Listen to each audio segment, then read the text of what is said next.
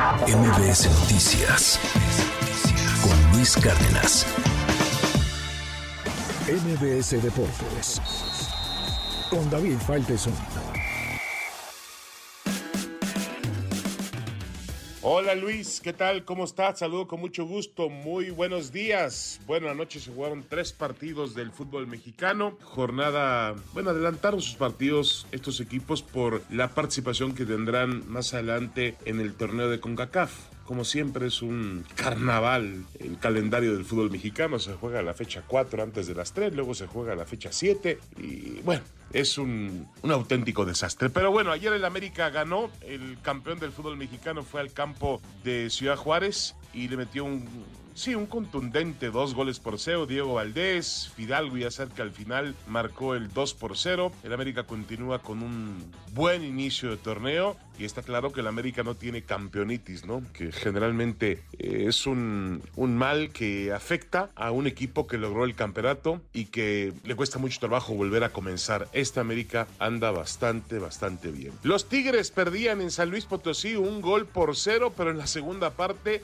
le dieron la vuelta al partido. ¿Por qué? Porque tienen jugadores, tienen plantel, tienen figuras individuales. André Pierre Guignac, el francés, no jugó por un tema gastrointestinal, pero sí Córdoba que metió un auténtico golazo y al final Bruneta se estrenó el argentino con el conjunto de Tigres. Y Rayados obtuvo un pobre, yo diría muy pobre resultado en su cancha cuando empató a uno con el débil, el muy modesto Querétaro. Uno por uno empataron anoche en el estadio de Rayados de Monterrey. Así que tres partidos adelantados en el fútbol mexicano. Confirmado lo de Chicharito Hernández, lo que se ha platicado. Ayer Chivas lo hizo oficial. Lo van a presentar el sábado por la noche en el estadio Akron, allá en Guadalajara. No juega el Chicharito Hernández desde el 7 de junio, cuando se lesionó, tuvo una rotura del ligamento cruzado anterior de la rodilla derecha, una enfermedad muy compleja, una enfermedad complicada. A final de cuentas, veremos cómo se presenta Chicharito, porque una cosa es Chicharito y otra cosa es su rodilla. Habrá que separar los dos temas para saber si en realidad puede funcionar para el equipo de las Chivas Rayadas del Guadalajara. La Federación de Estadística e Historia de la FIFA, este órgano que bueno, no da una, resulta que puso a la Liga MX el número 36